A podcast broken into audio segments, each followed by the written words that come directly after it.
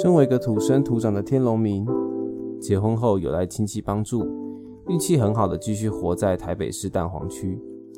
在北市竞争与生存压力极大的环境，居家周边的商店替换率奇高，卖的东西也千奇百怪。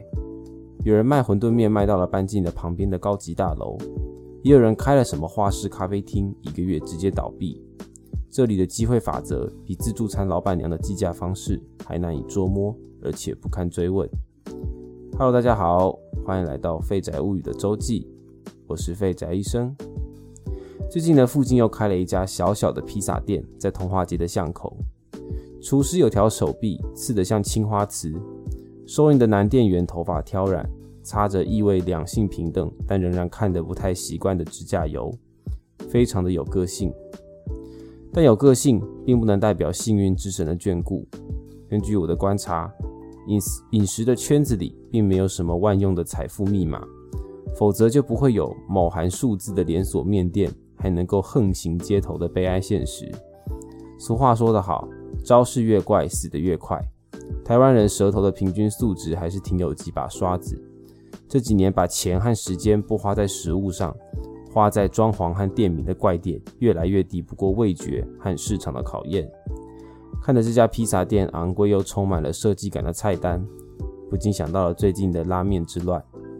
前阵子拉面店在台湾兴起了一阵美食革命，但有不少批评者认为，拉面就是一种庶民美食啊，不懂为什么拉面店可以打着日本料理的头衔招摇撞骗，还一堆人趋之若鹜。至于美式披萨，我一直觉得这道料理更是庶民中的庶民。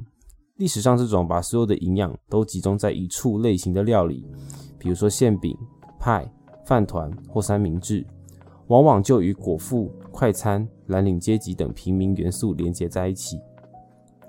但与其他类型不一样的是，披萨的表面有着非常作弊的焗烤起司，这根本是配料中的味觉大流氓。记得小时候营养午餐，要是被反应很难吃。隔天马上厂商就会推出焗烤面，尽管这种营养午餐的焗烤面素质往往是皮笑肉不笑，但光靠那一层牵丝又泛着油光、像熔岩一样的起司皮，足够化解了所有孩子们抵抗社会的不满与节操。最后，我抱持着被当盘子敲的心情，接过了店员手上的昂贵披萨，回到家迫不及待地咬了一口。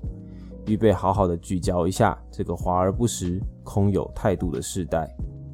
焗烤外皮、个性包装、桀骜不驯的店员、异国文化的新鲜感与略贵的收费，都似乎象征着这个时代追求粗暴而肤浅的上流感。社会性焗烤，嗯，就披萨，非常标准的一块披萨。吃到约莫半块时，突然有一种诡异的陌生感。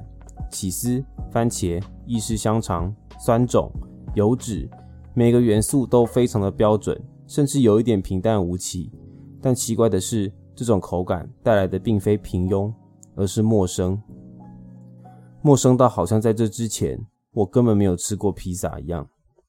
这块正常的披萨，正常到我非常清楚的知道这是一块披萨，每一口都合宜，咸度适中不腻，番茄酱。香肠、起司和酸种恰如其分的在嘴巴里给你符合预期的回馈。